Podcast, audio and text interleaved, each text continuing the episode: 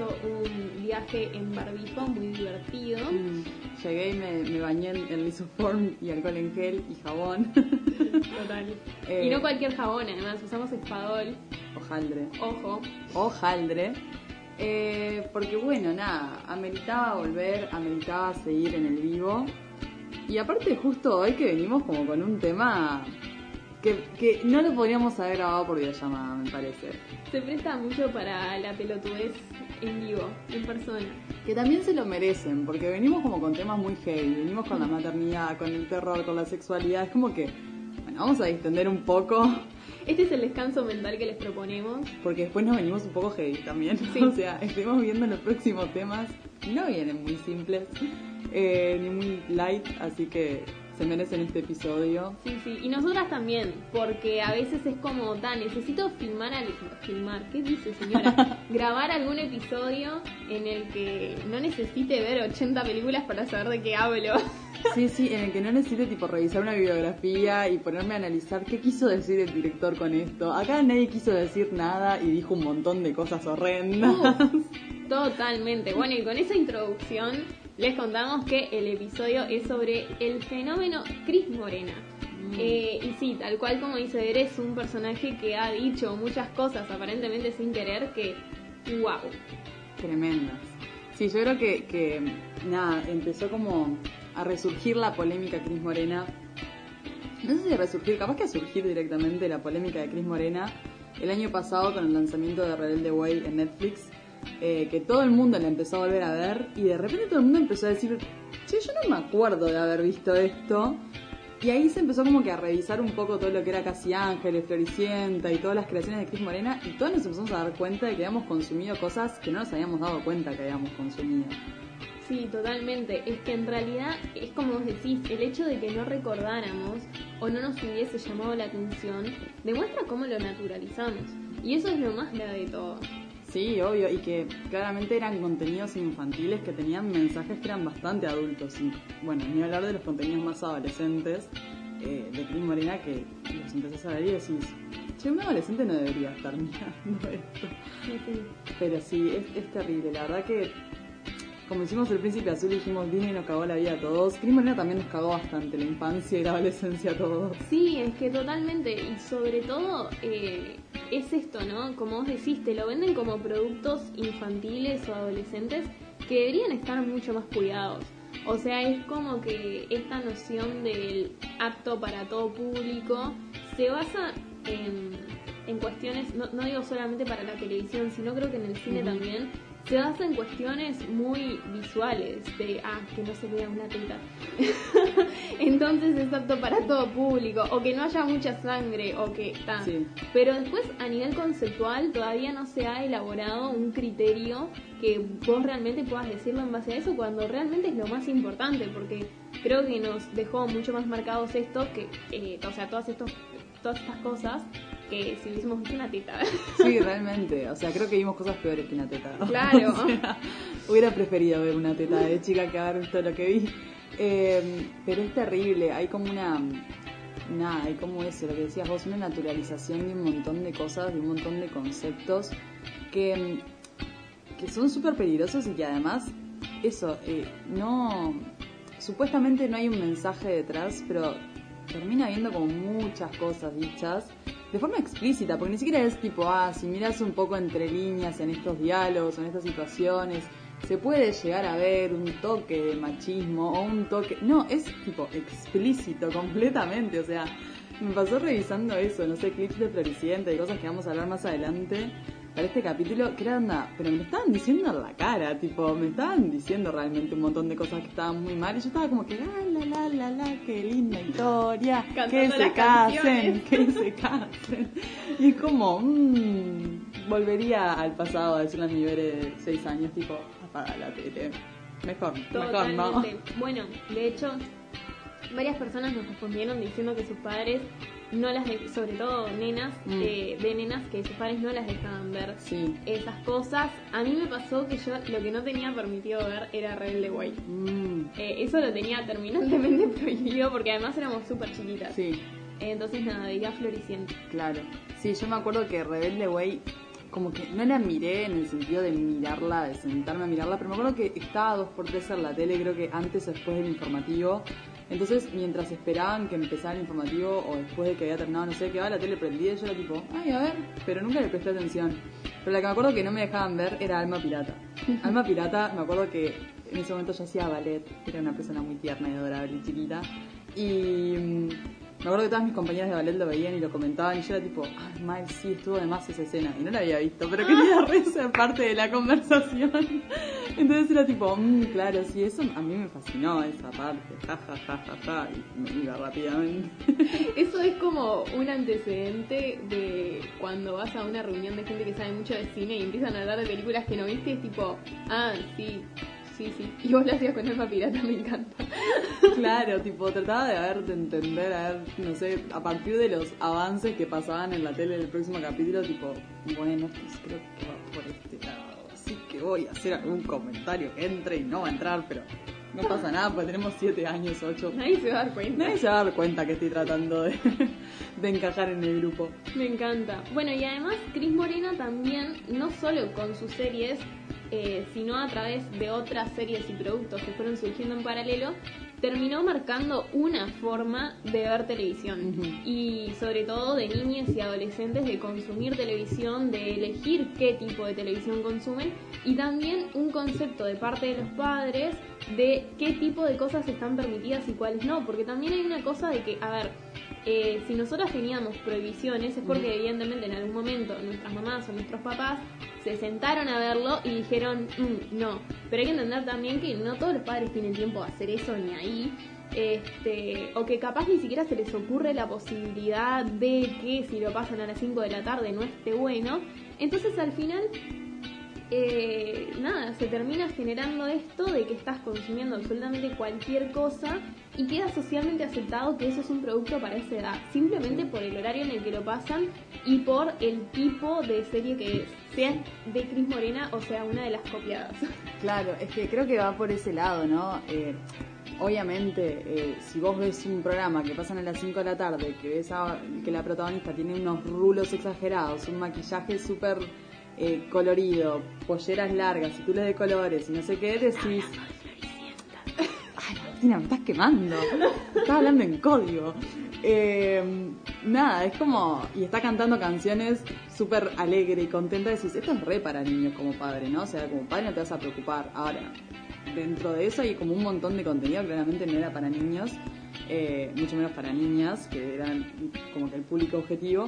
Y que aparte, algo que tiene Cris Morena es que no solo enseñó una forma para mí de, hacer televisión o de consumir eh, televisión para niños y adolescentes, sino que formó a lo largo de los años alrededor de ella todo un catálogo de productos, porque así como hizo series, hizo películas, por ejemplo Rebelde Way también tuvo una película, eh, después hacía los Grand Rex o las giras con las cosas, los espectáculos de teatro, hacía, sacaba los discos, bueno, de Casi Ángeles sale Los Teenagers, que después es una banda que existe por fuera de, de- la serie y hacía conciertos y no sé qué, entonces es como que empieza a crear todo un mundo de cosas eh, que no es solo ya en sí la serie, es como toda una cosa alrededor de esos personajes y esos productos que cuando terminan expirando hay otro nuevo que va a seguir esa misma fórmula, ¿no?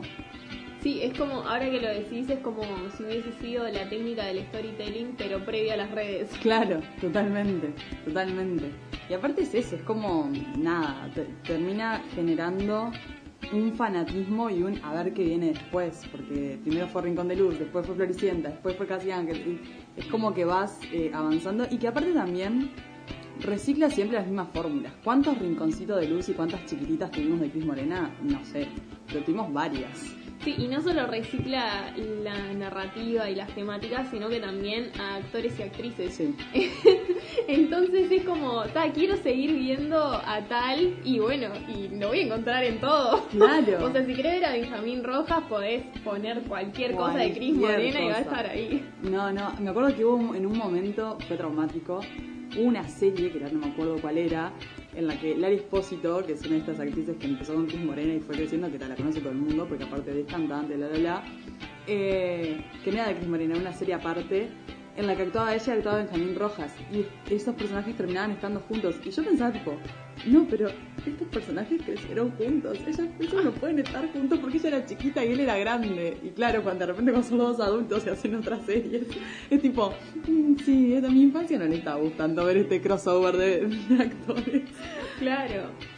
Sí, sí, sí. terrible. Siempre serás la huerfanita que vivía en la casa, no pueden hacer esto. Bueno, es que en esta cosa de reciclar eh, historias, que tuvimos 30 Rincón de Luz y 30 chiquititas, tuvimos todo historias de niñas y niños huérfanos que claramente no tenían la realidad que, que existe en un orfanato, ¿no? Porque yo pensaba que ser huérfano era muy divertido, de hecho, cuando era niña. Los veía todos cantando, bailando y usando 47 Street y era tipo, yo quiero. Yo tipo, quiero ser huérfana. yo de hecho, Cris Morena es la culpable de que yo haya pensado que yo era huer- que yo era adoptada, no huérfana. Yo tuve por muchos años la teoría que yo era adoptada y fue todo gracias a Cris Morena.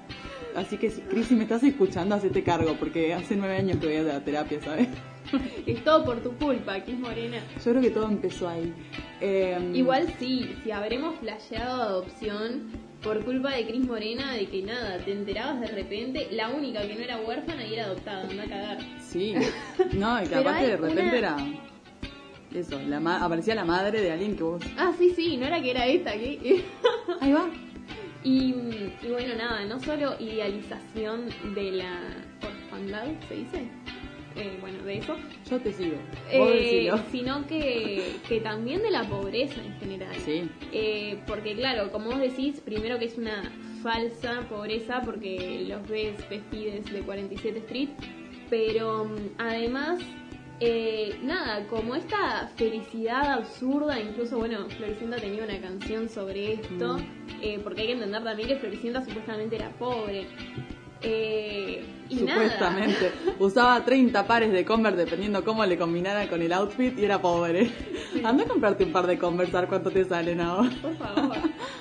No, sí, sí. Y que creo que también, o sea, acá capaz que hago un comentario que derrapa, pero ¿cuándo, no? Eh, que creo que también es una idea que se quedó muy presente, la de, la de esta cosa de los orfanatos, porque...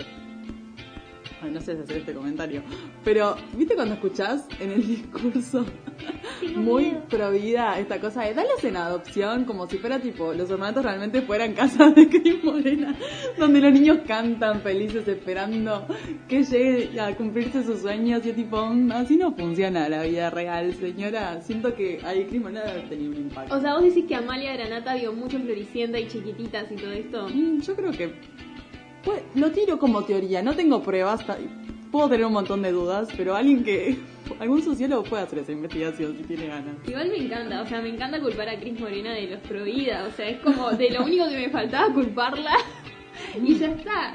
Es Bueno. culpa también. Bueno, es que. Yo sé, había varios personajes en series de Cris Morena que quedaban embarazadas con 17 años y era esta cosa de que todo funcionaba perfectamente. En Casi Ángeles pasó. Y era como. Nadie se está cuestionando que hay una chiquilina de 17 años que estuvo con un tipo por lo menos de 25 embarazada. No, no, bueno, seguimos. Tipo, vamos. Claro. Bueno, y con esto que decís de si nadie se había cuestionado las cosas, eh, bueno, Bere encontró una entrevista que le hicieron a Cris Morena. ¿En qué año fue? ¿Te acordás? Eh, creo que fue en el 2002 en Intratables, si no me, si no me equivoco. Que la verdad que lo encontré por casualidad y es eh, una joyita, la verdad, eh, bastante admirable. Así que si te parece lo escuchamos y luego lo comentamos.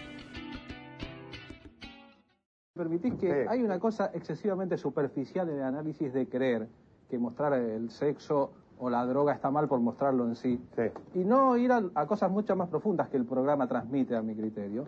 Como por ejemplo el universo cerrado de una escuela que se llama con un nombre en inglés, unos chicos que pertenecen a una clase social muy determinada. ¿Qué es lo que estamos tratando unos padres que, unas madres que compiten con sus hijas por los varones, por, por lo- por los hombres, y que eso lejos de ser una conducta que el programa critica, parece ser una conducta que el programa incentiva. Vimos recién Me parece que no mirás el programa. Vimos recién unas imágenes... Es una conducta que el programa critica permanentemente. Bueno, ese es un criterio posible. Otro no, no es, un... criterio, hay que, hay que escuchar el programa. Bueno, pero el único criterio sobre tu programa no puede ser el tuyo. No, no, pero te digo que vos me estás marcando algo que justamente se hizo específicamente para criticar las conductas hipócritas, competitivas que llevan a chicos como ese al problema de la droga, del alcohol, de la soledad, de la anorexia, todas esas conductas de los adultos que provocan ese tipo de conductas en los chicos. Vos decís recién, no estoy haciendo un programa docente, no estoy haciendo un programa educativo. y ahora está diciendo que estás mostrando, tratando de educar. yo creo que hay una contradicción profunda en lo que dije educar yo. y detrás de esa contradicción, lo que late es un negocio fabuloso. Me parece que justamente lo que no tenemos es contradicción, por eso nos va tan bien, pues somos coherentes desde que empezamos. Yo creo que sí, que ese es un mérito. Son coherentes en mostrar un mundo cerrado lleno de privilegios que no representa a la mayoría de los jóvenes argentinos, sino solamente a una porción muy determinada. Me encanta, me encanta. No sabíamos cuándo ponerle pausa porque nada, realmente eh, dura 5 minutos 35 y eh, es hermoso. No, es una joyita. Si pueden, búsquenlo eh, en YouTube. Si ponen Cris Morena 2002 Intratables, les va a aparecer. que me da mucha gracia porque, aparte, esto es, es, una parte del audio, pero si ven la primera parte del video, Cris Morena defiende, bueno, yo estoy haciendo un producto educativo, que no sé qué, que no sé cuánto. Viene este periodista a decirle, bueno, pero me parece que, justamente no. Eh, porque estás hablando de una porción muy cerrada de gente, no sé qué, y ahí ella se empieza a decir, no, pero es una ficción, yo no estoy educando a nadie, yo no pretendo educar a nadie. Pero entonces. y después vuelve a decir que sí, que María está educando porque está diciendo, está como criticando eso. Hay que aclarar, capaz, que no lo dijimos, el hecho de que están hablando sobre Rebelde Way eh, y que además están ahí tres de los que actúan, están Benjamín Rojas, Luciana Lopilato y la otra que no me acuerdo Camila Bordanabá, Bordabá, una cosa Algo así. Y claro, y están los tres ahí chiquititos tipo no me insultes, tengo 13 años, no entiendo qué está pasando. Y Cris Morena, pero le saltó, o sea, le, clavó los mm. colmillos en la nuca, pero al toque. Es que a mí me encanta, me parece que la frase que la termina de sacar y que me parece una frase brillante es: la, la única lectura del programa no puede ser la tuya. Es tipo, gracias, tal cual, porque es como que ella escudándose en esta cosa es, no, no, pero yo quiero decir esto, pero no quiero decir aquello, pero sí quiero decir, bueno, está, pero déjame hacer mi lectura también, pues si solo existe lo que vos querés plantear, se pierde todo. Y además, a ver, hemos hablado con un montón de, productos de otro nivel, pero igualmente eh, el hecho de que siempre se termina comunicando más de lo que uno quiere. O sea, es inevitable porque se te escapa por el costado un montón de cosas. Ahora, eh, obviamente no solo que vos no lo controlás, sino que lo controlás aún menos si lo único que estás pensando, porque creo que este periodista se lo dijo y lo hizo muy acertadamente, es en hacer algo que sea redituable económicamente. O sea, si algo garpa y vos lo haces solamente con ese horizonte, y claramente en el camino se te va a zafar cualquier cosa. Sí, totalmente, totalmente. No, aparte me parece que también es un poco lo que estábamos diciendo antes, ¿no? Esta cosa de plantear la realidad de solo algunos, o sea, si estamos hablando de chiquitas sin de luz, me parece que no plantea la realidad de nadie. porque Sí, sí, porque es una mezcla entre pobreza y riqueza en un bolonqui que no entendés un Claro. Pero es como esta cosa de no me puedes pretender vender esto como una realidad cuando estás hablando de un grupo selecto de adolescentes hegemónicos que van a un colegio privado, que esto, que aquello, que a ver, no tiene nada de malo, pero es la realidad que ella plantea, o sea, y es la única que existe, en esa serie por lo menos. Entonces da lugar a pensar, tipo, bueno, ¿qué tan educativo es lo que me está mostrando que identifica solo a una porción de, de tu público objetivo y no a toda en realidad? Sí, sí, totalmente. Este, es más, dudo que que fuera consumido por alguien como de ese sector, o sea, como que lo consumíamos nosotros, yo qué sé, la clase media. No, y que sigue siendo, o sea, lo que genera es esta cosa aspiracional, ¿no? De yo quiero eso, o sea, yo quiero vivir esta realidad y quiero tener esta, ropa y quiero hacer esto y en realidad deja de ser algo con lo que te identificás y algo a lo que aspiras a hacer. Y ahí es donde también está lo peligroso, porque justamente el mensaje que te están vendiendo no está bueno. Entonces, si yo quiero hacer esto, y nada, voy a salir perdiendo por todos lados en realidad. Sí, sí, totalmente. Bueno, y ahora sí pasamos a una joyita también, que es uno de los tantos videos de reacción que hizo Martín Sirio mm. de Rebelde Way. Una cargada, ya fue. ¿Una cargada? ¿Una cargada de qué? Ay, era un chiste, ¿entendés? No me vas a explicar el gracioso significado de este chiste porque no lo entiendo. Es para demostrarte que no nos gustan los extranjeros. Sí, a, a ella no le... Ese mensaje horrible, Cris Morena. Cris Morena somos todos los años 90, tipo discriminadores. O sea, que es como, ah.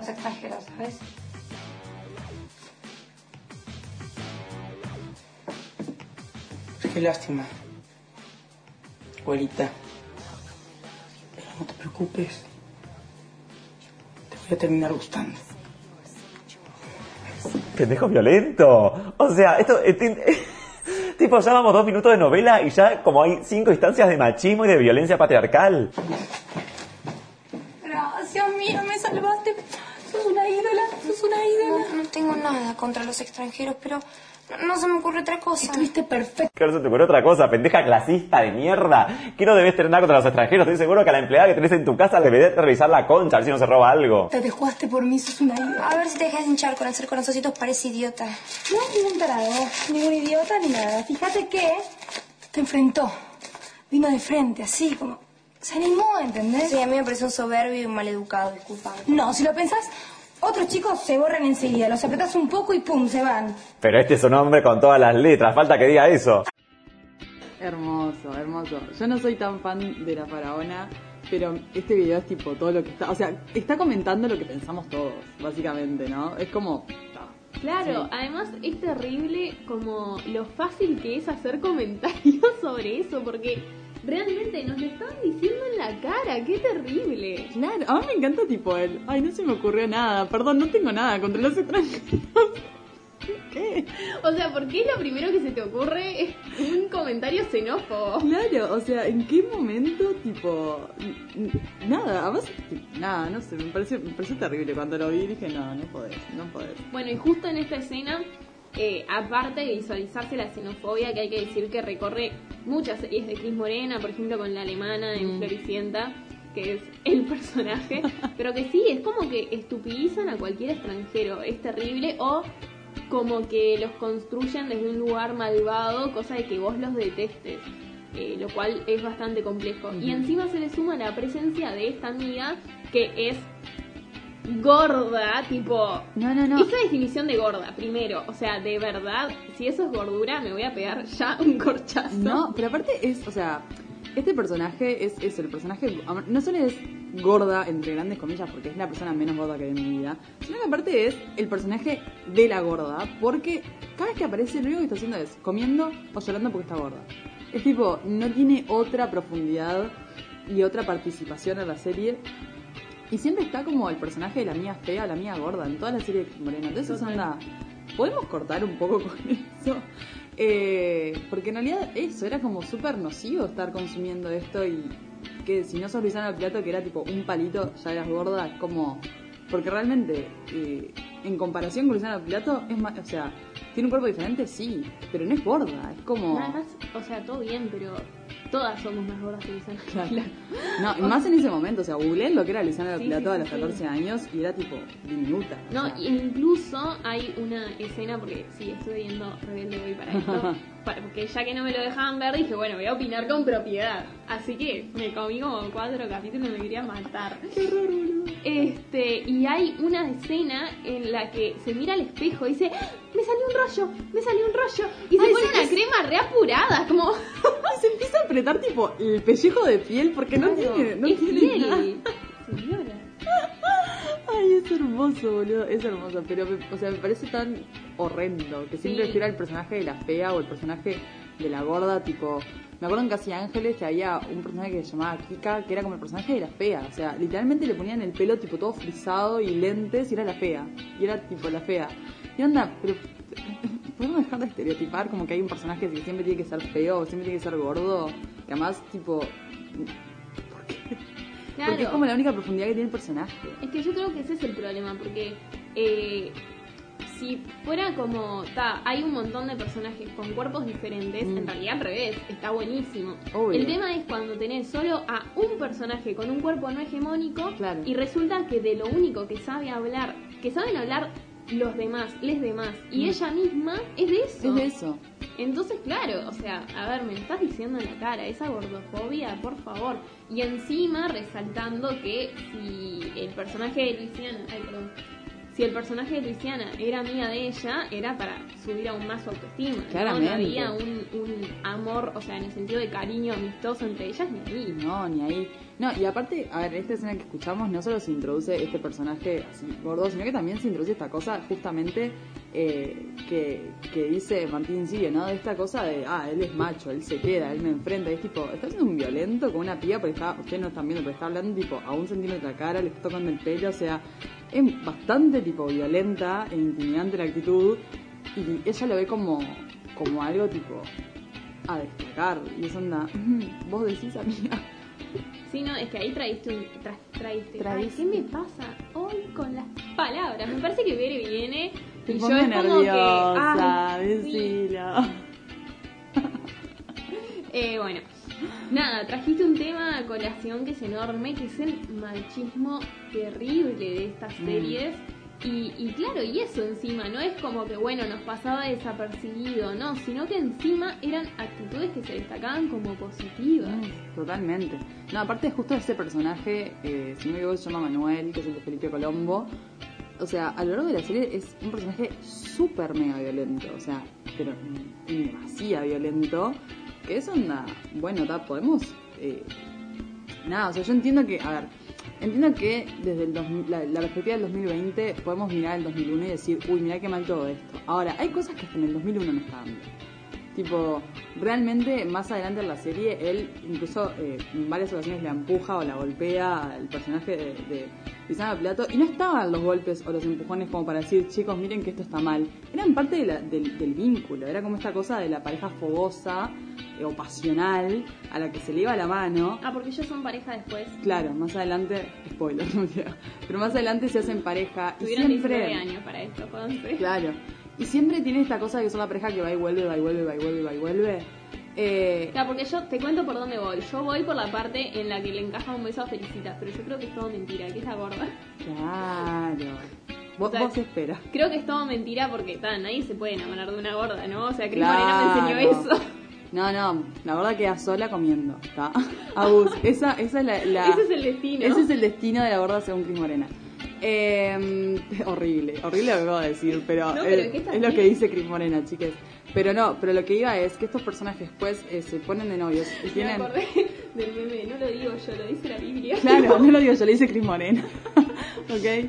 Eh, pero lo que hoy es eso, es, tiene una relación súper violenta y a nosotros no nos, no nos estaban presentando esa, me comí como cuatro veces ahí, no nos estaban presentando esa relación para decir miren qué mal, nos estaban presentando como la relación que era. Entonces, no es solo que eso, que desde el 2020 no podemos mirar el 2001 y decir, ah, esto estaba mal. Hay cosas que nunca estuvieron bien. O sea, ni, ni 2020, ni 2001, ni 1970 en realidad. Eh, entonces, bueno, pero aparte de gordofobia, aparte de machismo y aparte eh, de xenofobia, Cris también nos introduce el antisemitismo en esta serie. Exactamente. Y Así. de una forma terriblemente explícita que vamos a ver a continuación. Gracias, Martín. Sí. Claro, mamá. Sí, ¿cuándo te mentí? Sí, y me voy a fijar si hay una sinagoga cerca, sí, está bien. Sí, y después te llamo. Sí, chao. Además, igual judío falso, porque nunca dirías sinagoga, dirías templo. Datos de judía. Hola, ¿qué, qué haces acá? Eh, me mandaron a este cuarto. Sí. No, te equivocaste, flaco. Acá duerme Marquitos, otro pibe. Bueno, igualmente soy Nicolás, encantado. ¿Nicolás qué? Provenza. Yo soy Tomás. Él es Pablo. ¿Sos judío? Ah, Ahora también antisemitismo. Cris Morena, por favor. O sea, ¿una cosa buena puede ser en esta novela? ¿Por qué? No, porque en, en el gabinete de mi viejo había un tal Provenza y era judío. ¿Vos sos judío o no? No, sería, no será pariente tuyo. No. ¿Te parece será Hitler? No. ¿Tu viejo te banca al colegio? Perdón, el culo, el culo. Hay una foto de un culo que dice buscado. O sea, ¿quién armaba la, la escenografía? ¿Juan D'Artés? No, soy becado. Mm, no, pecado encima. Pobre. Hay muchos judíos acá. No, ¿En el colegio? En nuestro curso no, por suerte. El pendejo ese Benjamín Rojas tiene una cara de Hitler que no puede más, ¿eh? Con esos ojos. Claro, siento- alemán. Ah, muy bueno, ¿eh? Ah, sí. Ah. No, no, no. O sea, uno, ¿por qué era judío y no lo quería decir? Nadie sabe. Pero dos, me encanta el momento en el que alguien se le ocurre preguntarle a otra persona, ¿sos judío? No, y encima en ese momento empieza una música de suspenso como el momento de dirá que es judío o no. Claro, pero aparte es tipo mi secreto. Pero, ¿por qué le preguntás a alguien si es judío o no? Tipo, no se preguntan esas cosas. Algo que sea por curiosidad, pero en una mala. Por suerte no hay ningún judío en nuestro curso. No, no, no. O sea, ¿por, qué nadie sabe? Y por qué no te que ocultar, nadie sabe. O sea, ¿por qué estaba mal? Nadie sabe. Pero bueno, concepto Cris Morena, ¿no? O sea. Claro, pero además no es como que. hay un personaje antisemita. Mm. Ponele, que puede pasar. Pero eh, no, es como que hay un antisemitismo naturalizado que atraviesa a todos los personajes, así como todos los personajes son gordofóbicos. Es lo mismo, o sea, todos son xenófobos, antisemitas, gordofóbicos, machistas, tipo, ta. Son cuestiones que los atraviesan y que en ningún momento se cuestionan o se resaltan. Al revés, lo que se resalta es que el pibe es judío, no que el otro es un Hitler bebé. Claro, no, y que aparte es, o sea, es muy bello porque es lo que vos decís, son un elenco entero de personajes hegemónicos, rubios, de ojos claros, flacos, esto, aquello, y una gorda, un judío, un negro. Es como el personaje que y un mexicano malo, ¿no? Y un mexicano malo, vengativo que es tipo, básicamente, los personajes diferentes que van a estar basados en, eso, básicamente, todos ellos. Así que nada, Cris Morena, la verdad, un aplauso por todo lo que nos hiciste meter en el cerebro y no nos dimos cuenta. Con razón ahora estamos todos con el cerebro cagado tratando de construirnos de a poquito, ¿no? Es que sí, bueno, me encanta la parte eh, en la que dice, ay, Cris Morena somos todos en el 90. y sí, obvio, es que con todas esas cosas que consumíamos sin darnos cuenta, obviamente, vamos a hacer? Obviamente, y aparte es eso, es en ningún momento esto está puesto para cuestionarlo, está puesto como como quien te dice que el cielo es azul, básicamente, ¿no? Sí, sí, totalmente. Bueno, ¿te parece pasar al primer tema? Nos vamos entonces al primer tema, que es un temazo. Sin dudas. Sin dudas.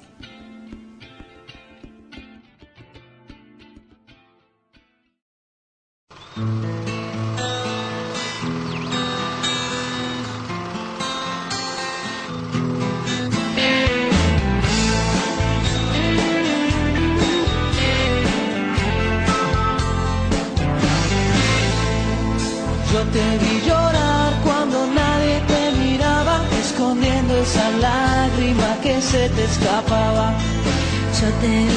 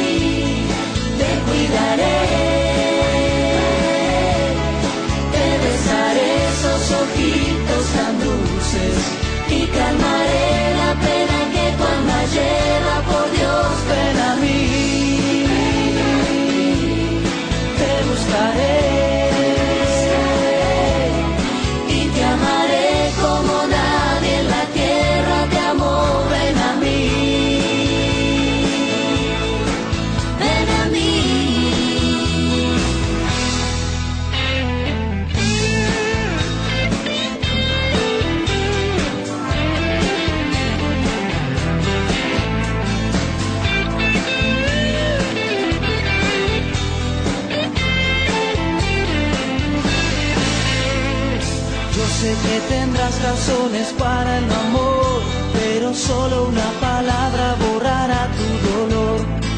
Tienes que probarme, no te vayas, porque estoy lleno de besos y quiero curarte el alma.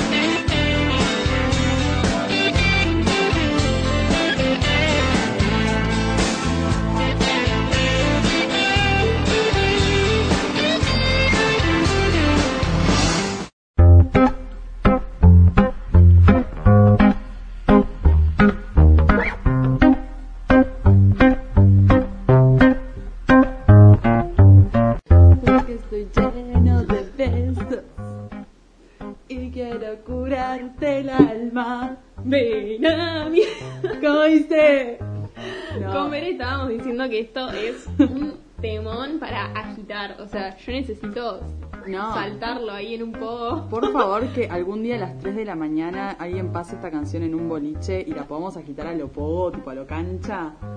Total. Tan solo un sueño. Rebanco esa propuesta. Mm. Pero bueno, anda a saber cuándo volvemos a la vida. Capaz que para mi cumpleaños o el tuyo el año que viene. Claro, dentro de tres años pongan este tema. Claro. Acuérdense, acuérdense. Bueno, y justamente elegimos este tema para comenzar, eh, nada, con otra de las tantas cosas polémicas que tenemos para decir, que es que nuestra pareja favorita de Floricienta fue Franco. Eh, pese a que estuvo lejos de ser la más votada, o sea, cuando le preguntamos en historias ganó el Freezer, como era de esperarse, le siguió el Conde, que yo creí que era mucho más rechazado como pareja, y recién después vino Franco. Claro, pasa que, a ver, en Floricienta estuvo en la primera temporada, estaba, estaba Floricienta con el Freezer, Floricienta con Franco y en la segunda viene el Conde, ¿no? Y yo creo que la única razón por la que no votan a Franco es porque él era más chico que ella. Porque en realidad estuve reviendo capítulos de Floricienta para este capítulo y eh, nada, quiero decir que el Freezer era bastante maltratador con Floricienta, como que siempre le decía que la amaba y después no, y después la amaba y después no, y la amaba y después no.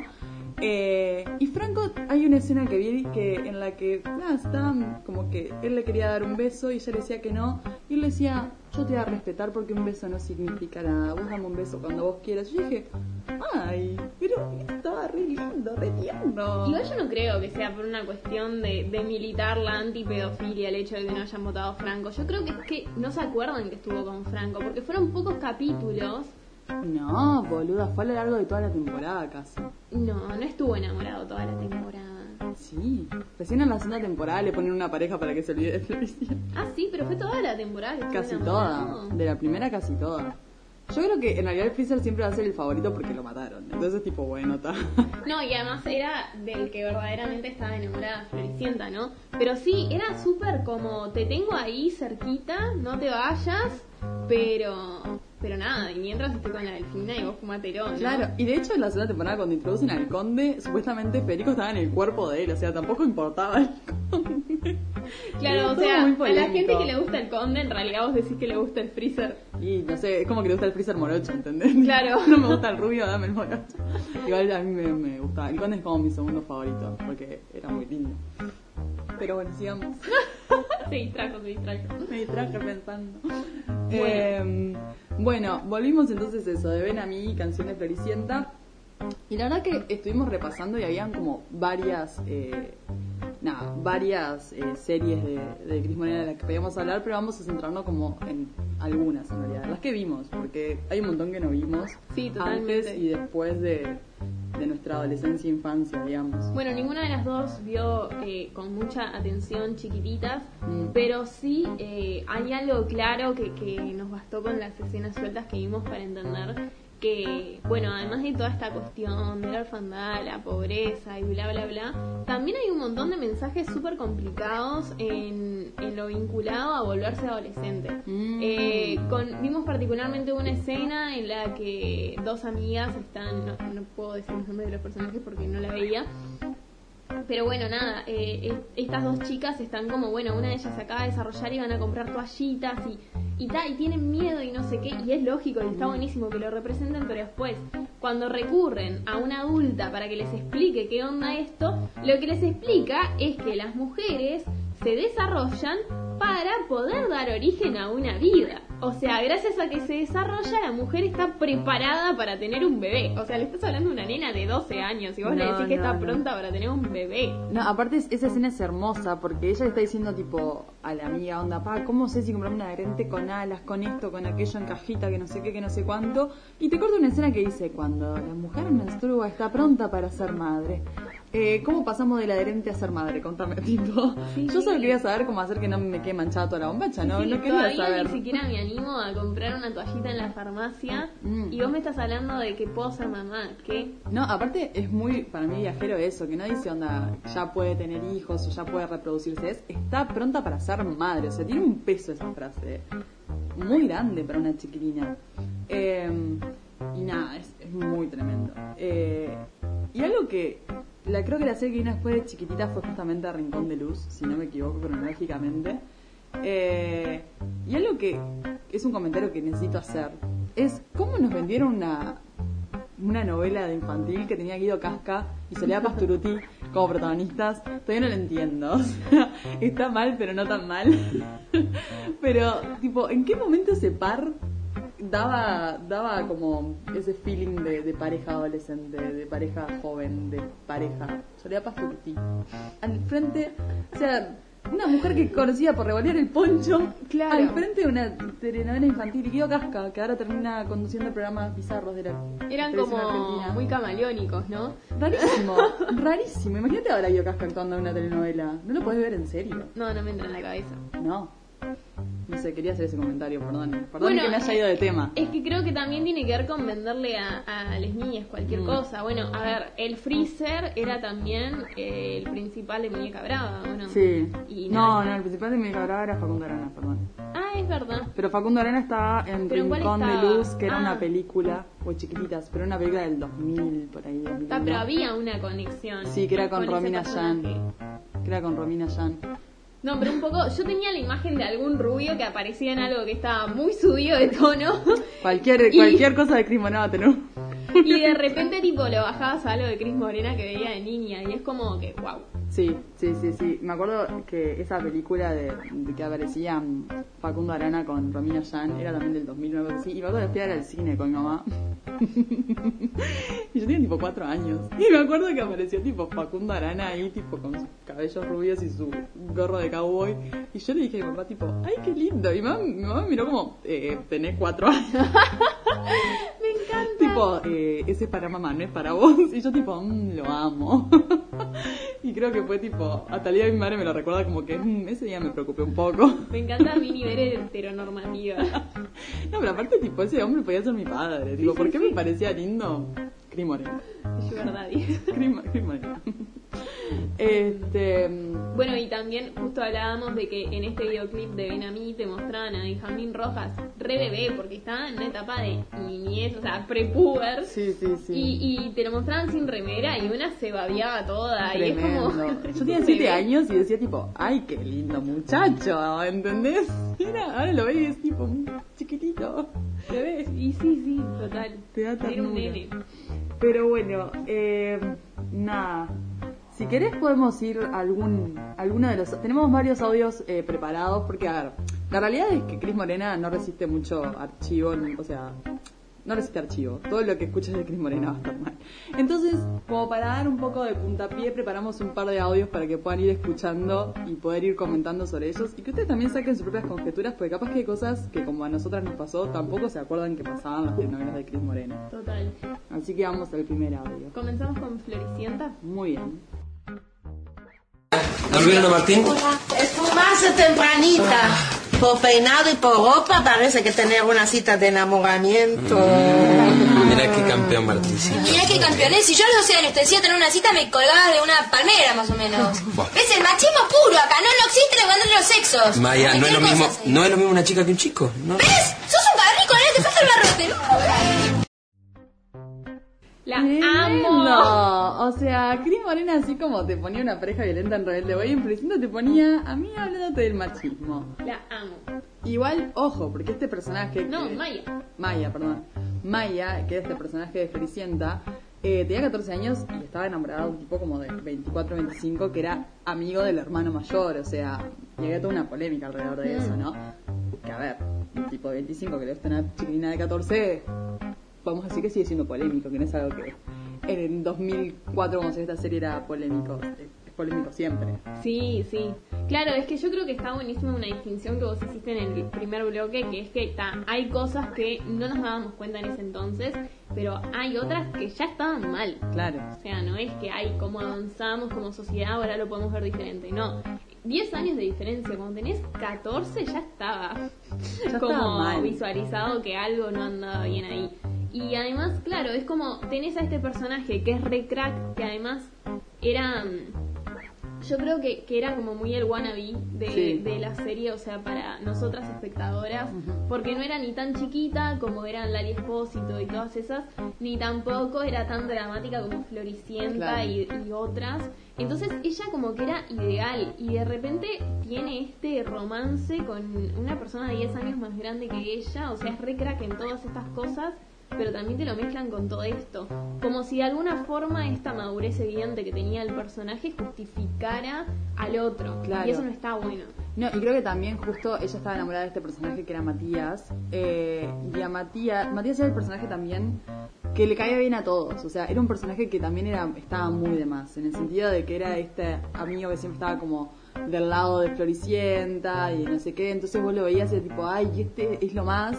Y de repente encajaba en esta historia con Maya y era como esta cosa de, bueno, está. eh, si, es tan crack, como que se justifica, pues va a hacer nada malo. Pero es 10 años más grande que ella. Y algo que siempre, o sea, no siempre mentira, porque en su momento no me parecía polémico, pero ahora, reviendo estas cosas, me parece bastante preocupante, es que él es amigo de la familia. O sea, él la vio nacer y la vio crecer. O sea, la vio empezar a caminar, la vio, eh, nada, la siguió durante toda su vida y cuando tiene 14 se enamora de ella. Es como, es raro, ¿no? Tipo, no sé, alguien que viste crecer no te enamoras de esa persona. O sea, me parece, no sé, me parece capaz. Y bueno, no sé, Eri, viste que hay gente que está con los primos, yo qué sé, yo no, no, no, no, no, ya perdí toda perspectiva en Sí, cuanto a ese cierto. tipo de prejuicios. Cierto.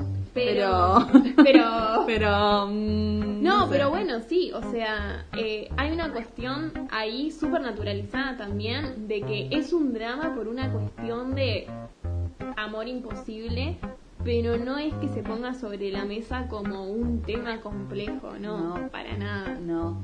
Eh, y bueno, así también como Cris Morena nos vendía un discurso feminista en el 2004 desde este personaje, eh, nos vendía esto también.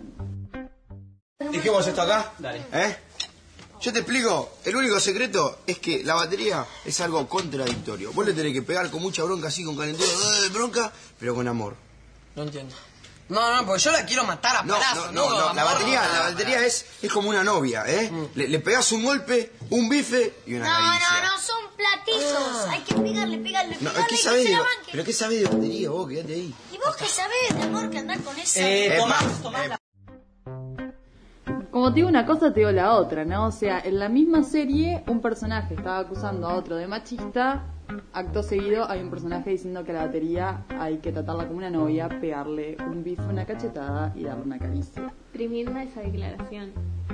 A esto íbamos con esta cosa de que nos lo decían en la cara, o sea, no hay ninguna cosa para leer entre líneas Y a acá. ninguno de los personajes que está presente en ese momento eh, le llama la atención. Claro, este es un personaje adolescente enseñándole a niños a tocar la batería. eh, y la explicación que le da para cómo tocar la batería es esta, ¿no? Pegarle como si fuera una novia. Bueno, claro, para explicarles que le peguen suave, no le van a pegar fuerte, o claro, sea... o sea, no la dejes, no la dejes muerta en el piso, pero que, que resista un par de golpes más, básicamente, Es ¿no? que es terrible. O sea, a ver, nosotros creemos que eh, el discurso de esta serie es Cris Morena, obviamente están atravesadas por un montón de cosas que hemos hablado en el episodio del Príncipe Azul, también en Amor Romántico, pero después te empezás a meter más y hay muchísimo más. O sea, no es solamente una cuestión de narrativa estructural que se recupera, sino que también eh, se me echan estas cosas que son innecesarias. Porque, por ejemplo, esto capaz no estás de acuerdo, pero yo puedo entender los clichés del amor romántico en tanto que funcionan para la narrativa. Eso no significa que nos haya hecho bien consumir tanto de eso Exacto, ni ahí, sí, ¿no? sí, sí. Pero como que uno lo puede entender, o sea, está así, esta es la fórmula que se han usado para escribir y hacer un montón de películas también. Entonces, bueno, es así, es un formato que se ha instalado y punto. Ahora, que a raíz de ese formato vos encima aproveches para encajar todas estas cosas, no tiene justificación narrativa y por tanto no tiene justificación alguna. No, es que estoy re de acuerdo y volviendo como al audio que escuchamos en el primer bloque de, de la entrevista esta que ella tuvo con el enfrentamiento con el periodista, sino que si querés dar un mensaje, el mensaje que estás dando es re preocupante, porque estamos escuchando esto, que esta declaración, digamos, y la verdad que es una enseñanza bastante mala para los chiquilines que lo escuchen y las chiquilinas. Ahora, eh, si no querés dar un mensaje y estás escudándote detrás de la ficción, no te estás haciendo cargo de que estás vendiendo un mensaje horrible, ¿entendés? Entonces, Cris Morena quiera o no quiera dar un mensaje con esto, lo está dando y es súper irresponsable el mensaje que está dando a niñes, porque esta serie era para niños de 6 años, 7 años, 8 años, y le estaba diciendo básicamente que había que pegarles como una novia. Entonces es como, eh, ¿qué, ¿qué, me estás metiendo en la cabeza? Y es lo que vos decís. Una cosa es el cliché del amor romántico, que nos hace mal y nos ha hecho mal por mucho tiempo, pero que funciona narrativamente. Ahora, otra cosa es meter todo esto que nada aportaba a la historia y que aparte creo que las series de Cris Morena siempre tenían como esta cosa del mensaje de los sueños y la magia y el creer y el amor y el no sé qué. Entonces, si ese era el mensaje central, porque eso creo que es lo que nos quedó a todos de que Cris Morena vendía, que era este mundo perfecto, ¿qué tiene que ver todo esto que me está mostrando? ¿no? O sea, no, no, no, no tiene ni pies ni cabeza. Sí, sí, ¿por qué para venderme un mundo de fantasía, esto de que, bueno, a Floricienta cada vez que le pasaba algo venían las haditas y la ayudaban y no sé qué?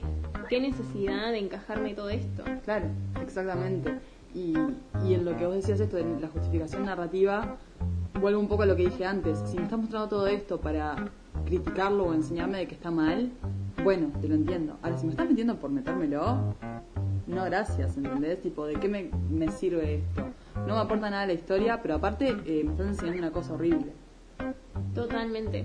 Bueno, y en esto de todas estas cosas que nos pasaban desapercibidas y que se volvieron a revisar con esta cuestión que vos hablabas de que volvió a verse eh, Rebelde Way por estar en Netflix ahora, eh, se hizo un rejunte de que estuvo circulando mucho de un montón de escenas súper violentas, pero muy violentas, que es increíble lo desapercibidas que nos pasaban. Y, bueno, elegimos uno de los momentos que no necesariamente es el más grave, pero es el que más se entiende por audio, así que lo pondremos a continuación.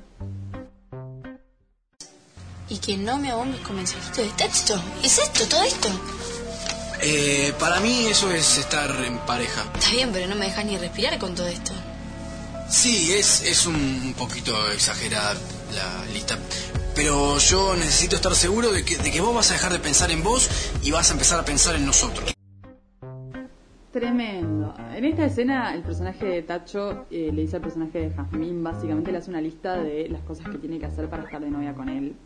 Una de los ítems de la lista es básicamente que no lo atosigue por mensaje de texto. Y después le dice, para mí esto es estar en pareja, o sea, deja de pensar en vos, básicamente. Totalmente. Bueno, vos que eras muy fan de, de Casi Ángeles, ¿Cómo, ¿Cómo fue? Porque además fue un fenómeno muy grande. Yo no formé parte, o sea, realmente no miraba la serie porque tenía danza a la misma hora y fue tipo tachau.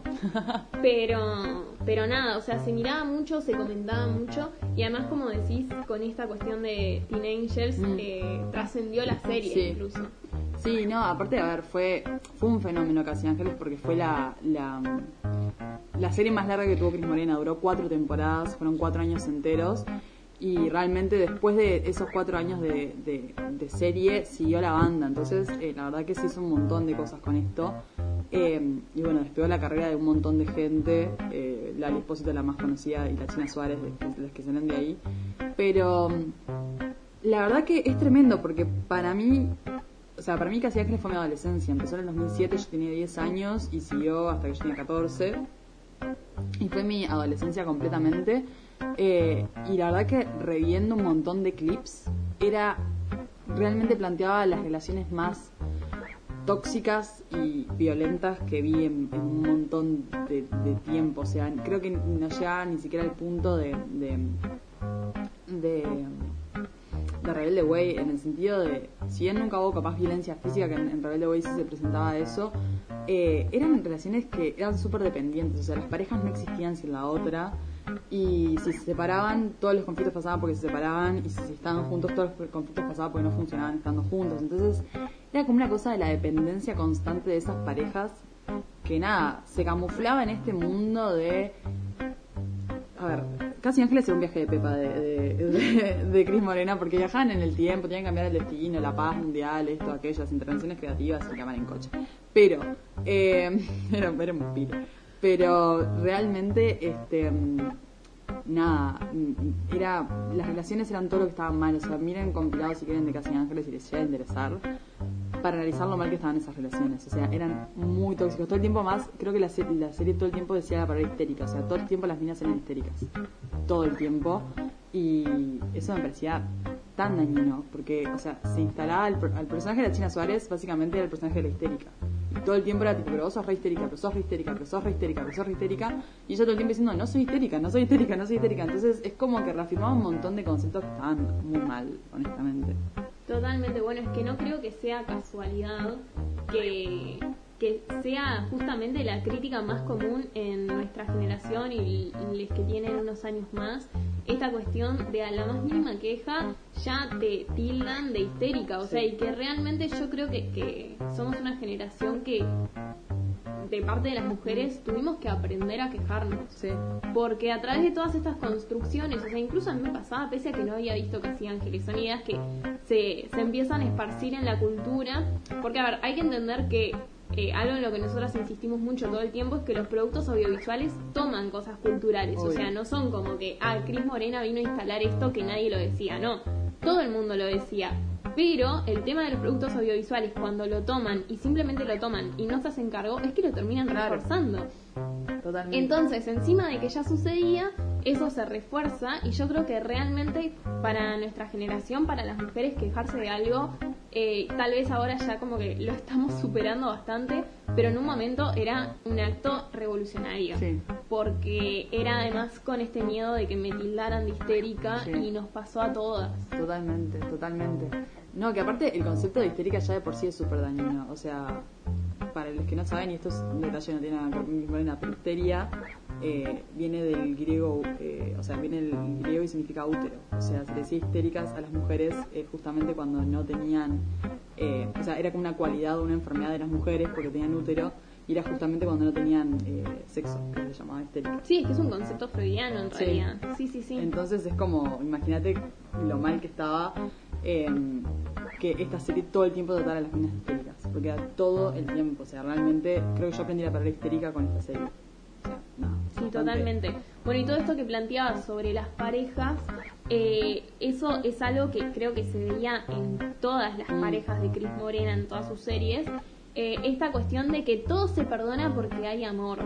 No, a ver, no todo se perdona y, y realmente somos yo siempre digo que somos una generación marcada, pero porque siento que, que los adolescentes ahora no atraviesan tanto esos dramas. O sea, obviamente hay casos para todo, pero yo siento que hay algunas pibas de 15 años que le llegas a mover un pelo, no les gustó y te mandan a recagar.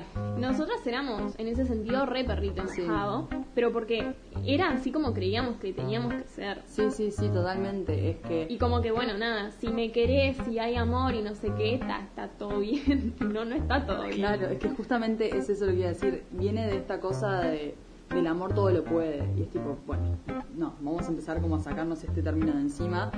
Que creo que eso, como decís vos, Cris Morena no instaló esto, pero sí reafirmó este concepto de que las parejas se sostienen a través del amor y que el amor lo vence todo y el amor es todopoderoso y, y que es una idea que venimos tratando de construir hace un tiempo ya y que creo que es eso, las, generaciones que están viendo ahora ya no lo tienen tan marcado, pero que, nada, que atravesaba todas las series de, de Cris Morena y todas las películas de Cris Morena, esta cosa de del del amor como motor de súper romantizado, o sea, la redundancia, pero de una forma, nada, súper elevada que, que, nada, que realmente no, no es real en ningún sentido. Sí, sí, totalmente. Bueno, muy bien, y también nos estuvieron llegando eh, testimonios que pedimos de sus experiencias viendo Cris Morena. Eh, bueno, nos llegaron mensajes de texto que los vamos a leer, pues no pude leer mensajes en un podcast. Eh, una me dice, cuenta como anécdota que era tan fan de Floricienta que intentaba hacerme su peinado y tipo nunca me salía. Y años más tarde me di cuenta que era porque a ella seguro le encajaban extensiones. Crecer duele. Totalmente, sí, sí, sí. Qué, frustración querer tener el pelo de todas ellas. No, sí. No, y aparte, tipo, yo me acuerdo de los looks Floricienta que yo me acuerdo de, ser chica y tener la pollera verde fluo larga, que me quedaba horrenda, y hacerme la colita baja, que a ellos le quedaba re bien y yo parecía tipo palito escano con la colita Era tipo una imagen patética. Yo también eh, usaba la colita baja. ¿Por qué hacíamos eso? tipo, un medio. alta, aunque sea, claro. Era lamentable. Todos quisimos ser eh, Floricienta así con los looks. O sea, el momento en que la- las polleras largas se pusieron de moda fue el, el, el, el error más grande. Porque no eran polleras largas. Eran polleras largas verde fluo, naranja, fucsia. No estaban buenas. O sea, yo en eso me comporté bastante porque tenía una blanca. Entonces, de última, cuando te las ponías con esas Converse bochincheras, no llamaba tanto la atención. El Claro. era, claro, cuando tenías una pollera con flores y unos championes con corazones y una remera con, no sé, eh, ¿qué más? un arco iris. Y un cuerno de unicornio en la cabeza. Ay, y los como- anillos, ¿te acordás de los anillos de Floricienta? Sí. Yo todavía tengo uno Ay, no. y porque lo guardé como recuerdo, o sea, jamás me hubiese atrevido a tirar ese anillo que era una tela que te estrujaba el dedo terriblemente, Me te cortaba la Me circulación. encanta. Sí, son como amuletos ahora.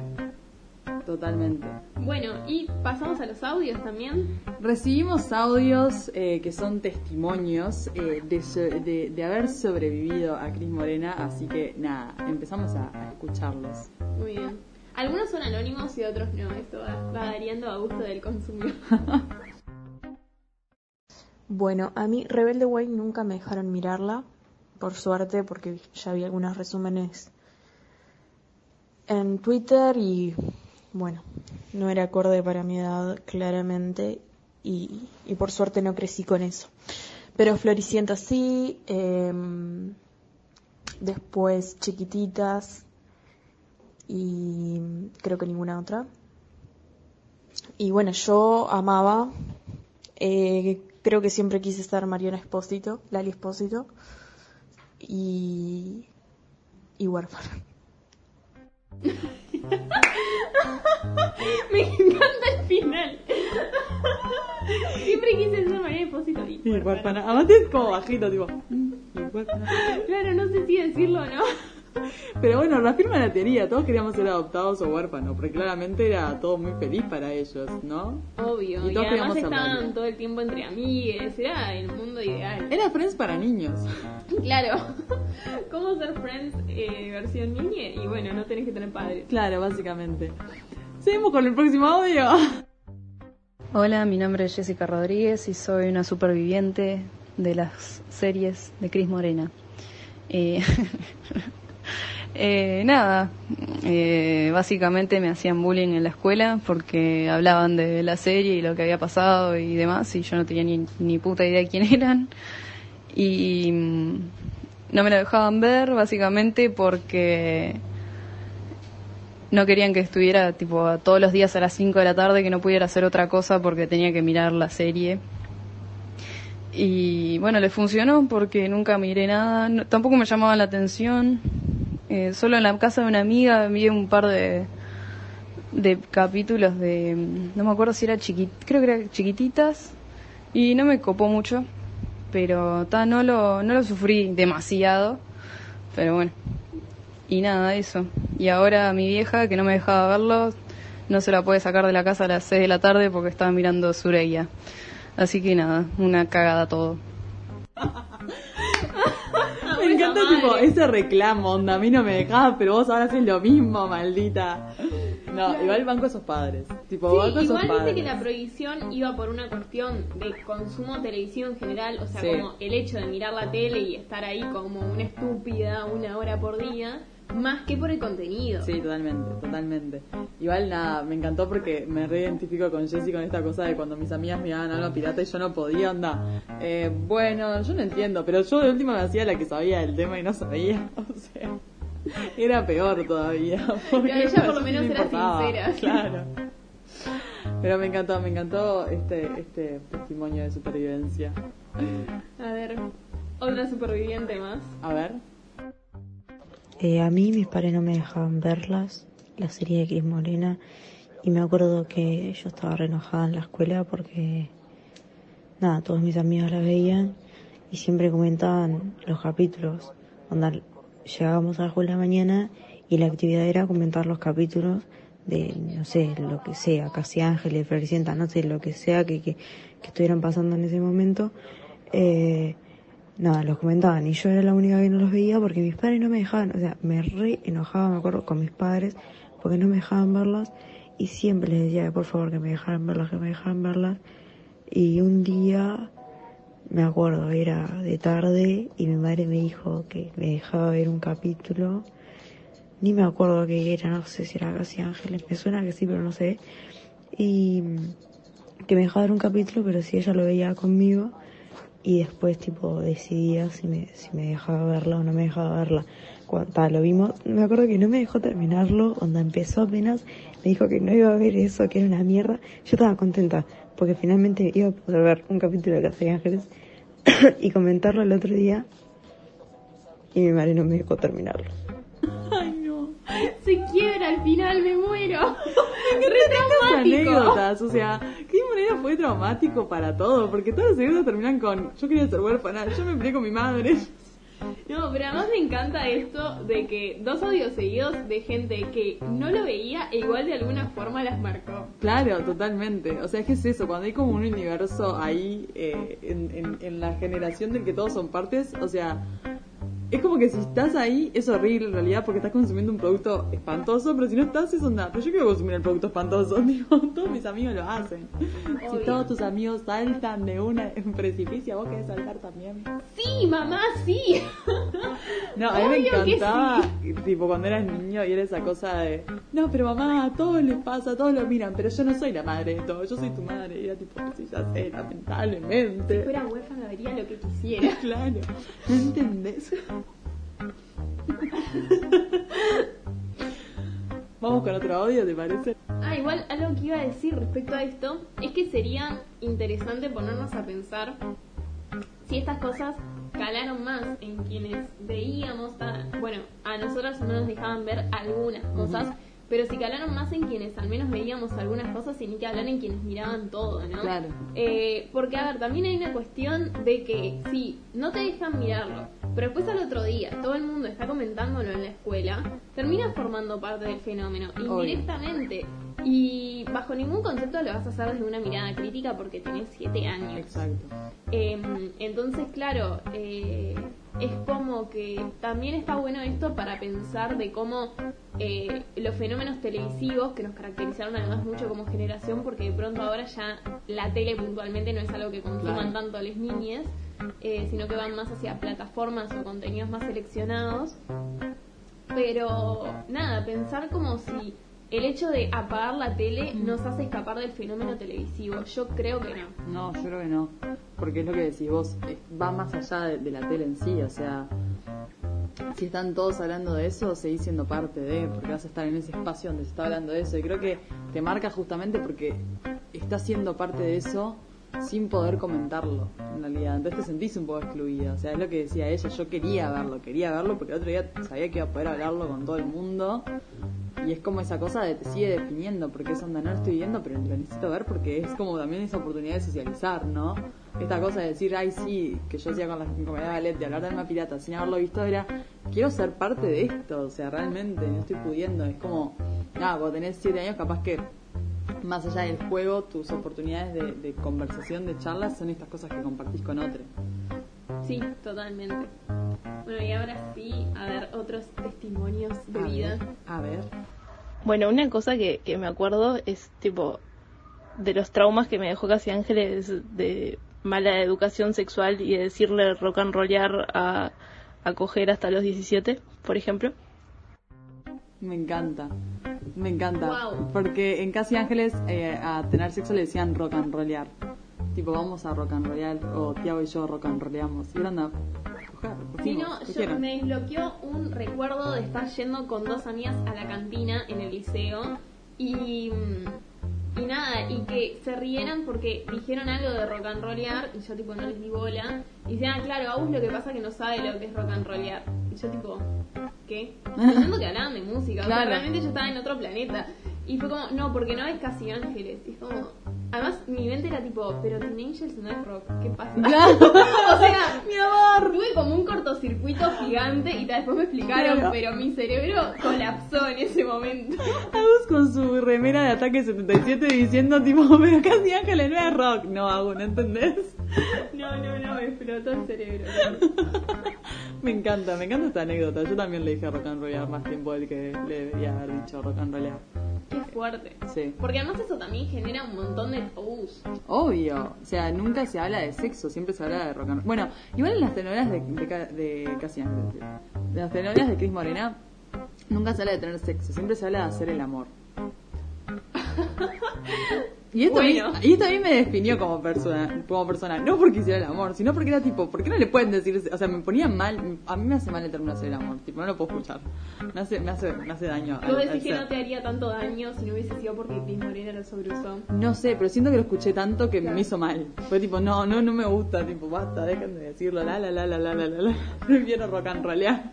Me trajiste a la mente la escena en la que Ross le dice a Rachel de hacer el amor y le dice que sos una niña.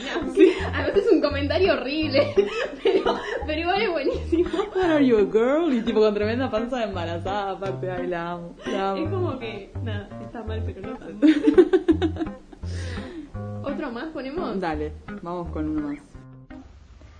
Una que le damos un punto a Chris eh, para en Casi Ángeles eran los buenos temas que incluía, tipo de bandas, no sé, te decía temas de los Beatles.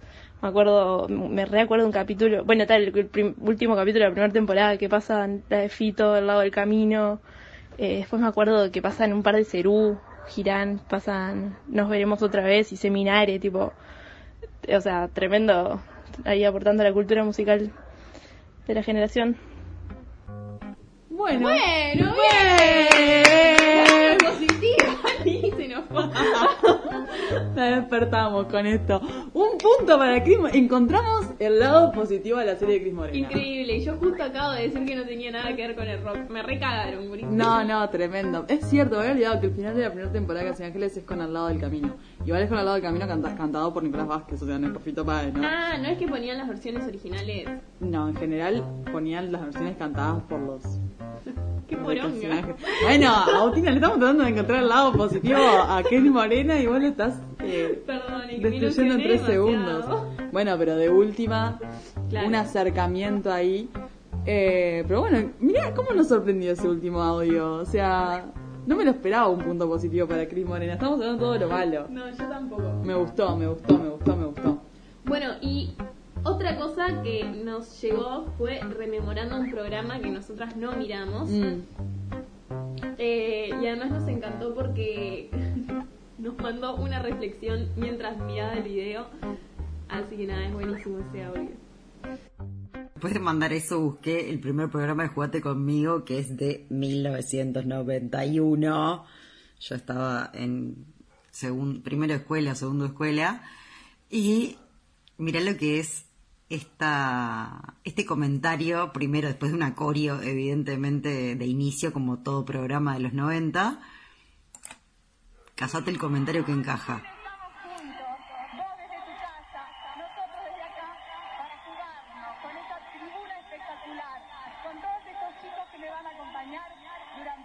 Bueno, acá. Como nosotros nos vamos a jugar con, por vos. ¿Y ¿Sabes por qué nos vamos a jugar por vos? Atenti. Vos estás en la edad de los ideales, de los sueños, de elegir, de creer, de crecer. Porque yo tengo dos hijos adolescentes y cuando les... Me encanta. No, me encanta que aparte es eso, ¿no? Tipo, estás en la edad de crecer, de imaginarte, de soñar, de no sé qué. Y es tipo, "Mm, ¿cuántas presiones, señora? Tipo, no sé si tiene la edad de todo eso, capaz. Sí, sí, sí. Además, claro, ella que cuenta que lo veía en primero o segundo escuela. Y después esto de, porque yo tengo dos hijos adolescentes, ¿qué tenía que ver? Claro, Porque ¿no? le estás hablando a niños, o sea, vos te das cuenta cuál es tu público, que no les importa que seas mamá. No, no, no, pero aparte es eso de como tengo dos hijos adolescentes, estoy eh, con el derecho o con la, o tengo la, la autoridad, entre comillas, para hablar de esto, cuando en realidad es onda. Y claramente no entendías mucho a, las- a las cabezas jóvenes, porque nos cagaste la cabeza, Cris Morena. ¿Me escuchás? Hacete cargo. De toda la terapia, de toda la Claro. plata en terapia que estamos invirtiendo. de todo, todo lo que nos hiciste como sociedad. Eh, pero bueno, si te parece, habiendo compartido todas estas eh, anécdotas, podemos pasar a la siguiente canción, Me parece muy bien. que no es de Cris Morena, o sí es de Cris Morena. No, no, esto fue... Esto fue antes. Eh, no, no, no fue antes, yo lo veía en paralelo. Claro, pero fue antes de tipo la serie que estábamos hablando recién. Eh, a Era tipo ver, 2000. Yo, bueno, no sé, yo si mal no recuerdo lo viví al mismo tiempo que Floricienta. Puede ser perfectamente. Pero nada, a ver, lo traemos por una cuestión de que, eh, como les decíamos, el fenómeno Cris Morena trascendió lo que hizo Cris Morena y fue una fórmula que se replicó en muchos lugares. Y esto, además, tiene que ver también con este formato de Jugate conmigo. Sí. Así que nos viene perfecto. Al pelo.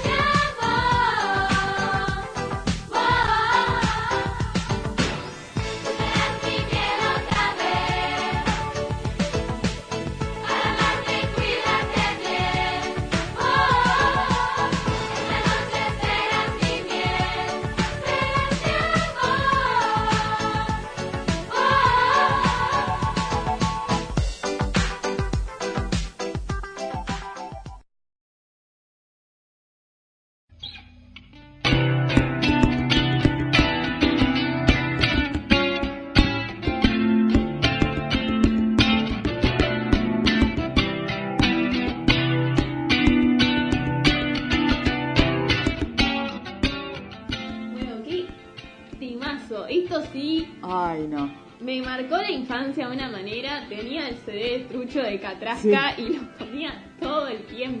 Es que boludo, cuando me mandó, Aus me mandó este, este video preparando justamente los temas de este, de este episodio y cuando lo, le puse play fue tipo, ¡Ah! boluda, o sea, desbloqueó como un momento de la infancia re zarpado y me recuerdo también del CD de feria, tipo que venían sobrecito de nylon con la foto mal impresa man, y escrito en Y la marcador lista de canciones ahí que ni siquiera estaba en orden.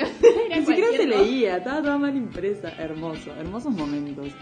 Eh, nada, muy buena, muy buena canción, muy buena Sí. elección de segundo. Y esto de venía de eh, algo más grande que era Cantaniños. Entonces Mm. estaba la banda Cantaniños, que estaba en el mismo CD trucho Sí. al principio y tenía como canciones re inocentes, tipo, Sí. no sé, la vaca lechera y esas cosas. Y nos da la leche, y el dulce de leche, y la manteca que siempre le pongo al baile. Bueno, Bueno, eso. y después venía toda la parte de Catrasca, Sí. que eran como los grandes, que los grandes tenían 10, Diez 11 años. años, y, y hacían todas las canciones de amor y esto. O sea, esta era la más tranqui. Después había otras que era para cortarse las venas. y tenían 10 años, tremendo. No, es que era, era hermoso tipo el dramatismo que, que nos podían vender con niños. O sea, porque la verdad que había tipo canciones que eran dramáticas e intensas y eran niños las que las cantaban. Eh, pero nada, que, que ya a mí igual me costó pila darme cuenta de que había una diferencia entre atrás que canta niños. Para mí era todo canta niños, hasta que después me di cuenta que eran dos cosas separadas. Claro, sí, es que además había. Era como de juegos el programa, Sí. por lo que me acuerdo. ¿no? Sí. Y participaban siempre niñas, pero se abría y cerraba con, bueno, canta niños y, Y- o sí. catrasca. Sí, sí, sí. Bueno, y en esta cosa de los fenómenos que surgieron alrededor de, de- de esta fórmula crismoreniana, eh, también hubo una que fue muy exitosa que fue Patito Feo. Sí, totalmente. Patito Feo salía más al mismo tiempo que Casi Ángeles, entonces me acuerdo que en el liceo estábamos, bueno, fines de la escuela, principios del liceo, estábamos los que mirábamos Casi Ángeles y los que mirábamos Patito Feo y era tipo el enfrentamiento. O sea, Sí, si ¿no? mirabas Había Patito como Feo, dos teams Sí. de eso. Yo igual eh, cada tanto cazaba alguna cosa de Mm. Patito Feo, pero, o sea, vi más de Patito Feo que de Casi Ángeles, pero no seguí ninguna de las dos. Pero es cierto que la gente que seguía una de forma obsesiva era como, wow, porque además no podías mirar las dos, No. ¿no? Por cuestión de horarios. Es que la pasaban a la misma hora. Claro. Tipo, me acuerdo que Casi Ángeles la pasaban en el 4 y em, Patito Feo la pasaban en el 12 y era la misma hora. Y yo me acuerdo que yo era del team Casi Ángeles, entonces yo no podía mirar Patito Feo. Pero medio que cuando Casi Ángeles iba a un corte, yo iba tipo al canal 12 a ver un poquito de Patito Feo, porque era como que "Mm, creo que me gusta, pero no lo puedo mirar porque no puedo admitir que lo vi. Claro, obvio, ¿no? Y además era cronológicamente imposible. No, entonces iba guiando de a puchitos. Pero que también en esta cosa de, de- de- de las cosas que estaban mal, de Patito Feo y de Cris Morena, eh, ya por sí el concepto de Patito Feo es terrible, ¿no? Patito Feo justamente era esta chica que tenía aparatos, dos trencitas y lentes y era fea, o sea, justamente el Patito Feo. Ya el nombre te dice todo. Y aparte era como también, ¿no? Colegio privado, familias bla, bla, bla, y estaban como las pobres y las ricas, que eran básicamente las populares y las divinas. ¿Sabes que a mí algo que me re costó entender? Porque claro, a ver, éramos chicas, ¿no? Eh, no tan chicas, pero sí chicas cuando empezó. Y yo no entendía esto de las populares porque yo tenía súper incorporado el tema de que las populares popular. significaba como esto de ser famosa Sí. a nivel A eh, mismo. colegio. Obvio colegio porque siempre colegio privado. Eh, pero, claro, no entendía, o sea, ¿qué significa popular? Y años más tarde, como que un día me cayó la ficha, ah, claro, populares por pueblo, por Claro. pobres. ¡Wow! ¡Es pila! Sí, sí, sí. es un sí, sí. Porque que- última prefiero mucho más usar el concepto popular como algo deseable, pero con esa definición, Claro. a usarlo así. Es terrible. Es que era justamente eran como las pobres, las pobres, las pueblerinas, las que no entendían que nada. nada que ver, o sea, era un colegio, no seas malo. No, y aparte era muy gracioso por lo siguiente, tipo, las divinas cantaban sobre justamente nadie pa- pasa de esta esquina, aquí manda la divina, mira esa fea, aquí no puede entrar. Y las populares cantaban sobre la amistad. Y supuestamente eso era tipo, ay, mira, cantan sobre la amistad, qué horrible, nadie quiere ser una popular. Y era tipo, pero es re lindo el mensaje, no como las horas que cantan las divinas, dame más gasolina, tipo, ¿de qué me estás hablando? Era terrible. Bueno, y en todo esto encontramos una escena de Patito Feo que estaba muy polémica. Ay, ¿te das cuenta? Pobrecito, pobrecito, lo que le debe haber pasado en otro momento de su vida para que me diga que no cree en el amor. Ay, pobrecito, algo le debe haber pasado. Ay, Anto, me estás asustando. ¿Por? Porque hablas de tu tío como si fuera un chico que te gusta. Mira, Patu, yo sé que no está bien esto, pero es la verdad. Nicolás me encanta. Esas actuaciones, No, señor. no, el ¿Por yo. qué decía yo? El yo. No, pero es terrible. eh, en esta serie, eh, Rodrigo Guirado Díaz hacía del tío de Brenda Niscar. Y básicamente, nada, o sea, ella le está diciendo a, la otra que, está enamorada del tío. Y es una historia que siguió por mucho tiempo en esta serie, por lo que vemos en los videos de YouTube, que hay como compilados de ellos dos. Sí, yo recuerdo incluso una escena en la que ella, eh, para convencerlo de que era una mujer y no una niña, aprende a cocinar. Y le hace como una cena. Eh, nada, se ve que esa mujer es saber cocinar, chiquis. ¡Ah! ¿Qué mierda es esto? Lo puedo romper. Claro, es que cuando te das cuenta de que en una relación incestuosa ni siquiera ese hecho es lo más grave porque ya de costado aprovecharon a meterte el tema de la cocina, No, no, está todo lo que está mal. no, no le querés sumar algo más, no sé, ¿no crees que el tío sea mexicano también? No, claro, sí, dale. Y judío. judío. Me encanta. No, no, reescribamos Patito Feo y hagamos tipo todo lo que está mal. Tipo, metemos todo lo que está mal, tipo, el compilado de todo. Un objetivo de día, empeorar Patito Feo, hacerlo más Cris Morena todavía. Sí, me encanta. Bueno, que imagínate si Cris Morena hubiese escrito Patito Feo. No, está, ya está. Sigo Ya toda la me, mierda. me retiro. Ahí explotaba el mundo. Bueno, y después también hay un montón, había un montón de series que yo miraba en Córdoba, que Bere me contó que no llegaban acá, pero yo les invito a buscarlas porque eran tremendas y se notaba que estaban inspiradas en esta fórmula. Además tenías como toda una seguilla, porque yo no sé acá si se consumía tanta televisión, pero yo me acuerdo que desde las 4 de la tarde hasta las Ujú. 7 tenías todas series infantiles Claro. para ver, o sea, infantiles entre comillas, ¿no? Sí, sí. En esto. En el medio estaba Floricienta, pero antes tenías Carita de Ángel, que era sobre eh, una niña muy chiquita, eh, tipo 6 años la recuerdo, eso era lo que yo calculaba yo con 6 años, pero no sé. Em, y que ella, eh, nada, se había muerto la madre y donde ella veía al ángel de su madre era en su colegio católico. Entonces tenía como un amor por ese lugar especial porque ahí veía al ángel de su madre. Y después, bueno, a las 5 venía Floricienta y a las 6 venía Cómplices al Rescate. No, no, esta serie acá no llegó porque claramente no la vi. eh, y yo vivía pegada a la televisión. Pero algo me pasó un clip y fue tipo lo mejor que me pasó en la vida. Así que busquen, tipo, busquen esta serie. Se hicieron dos. La original eh, era con Belinda. Hermoso. Obviamente después de eso me hice súper fan de Belinda. Eh, Todos, igual todos tipos en la etapa de fan de Belinda. Claro, pero imagínate si encima es una serie sobre ella. Está como hiper mega fomentada, o sea, elevada a la mil Obvio, fandom. obvio. Y, y bueno, y ella eh, era como si fuera un juego de gemelas truchísimo. Y además se extendió a lo largo de dos años, o sea. Me encanta, me encanta. Y después lo copiaron, hicieron otra versión, pero con otra persona que no sé ni quién era y era más cagada todavía. pero yo lo amaba. Eh, nada.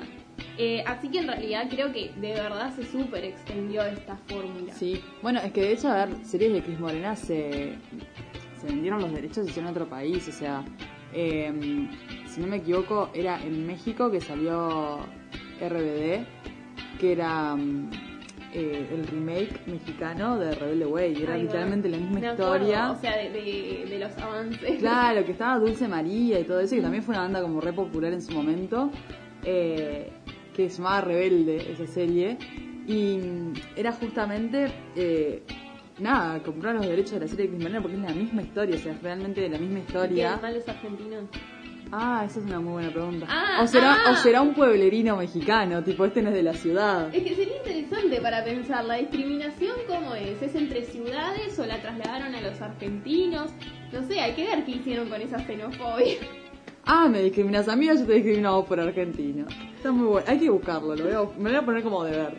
Eh, y lo respondemos en el capítulo del- del- de, la semana que viene. Empezamos Me hablando de eso.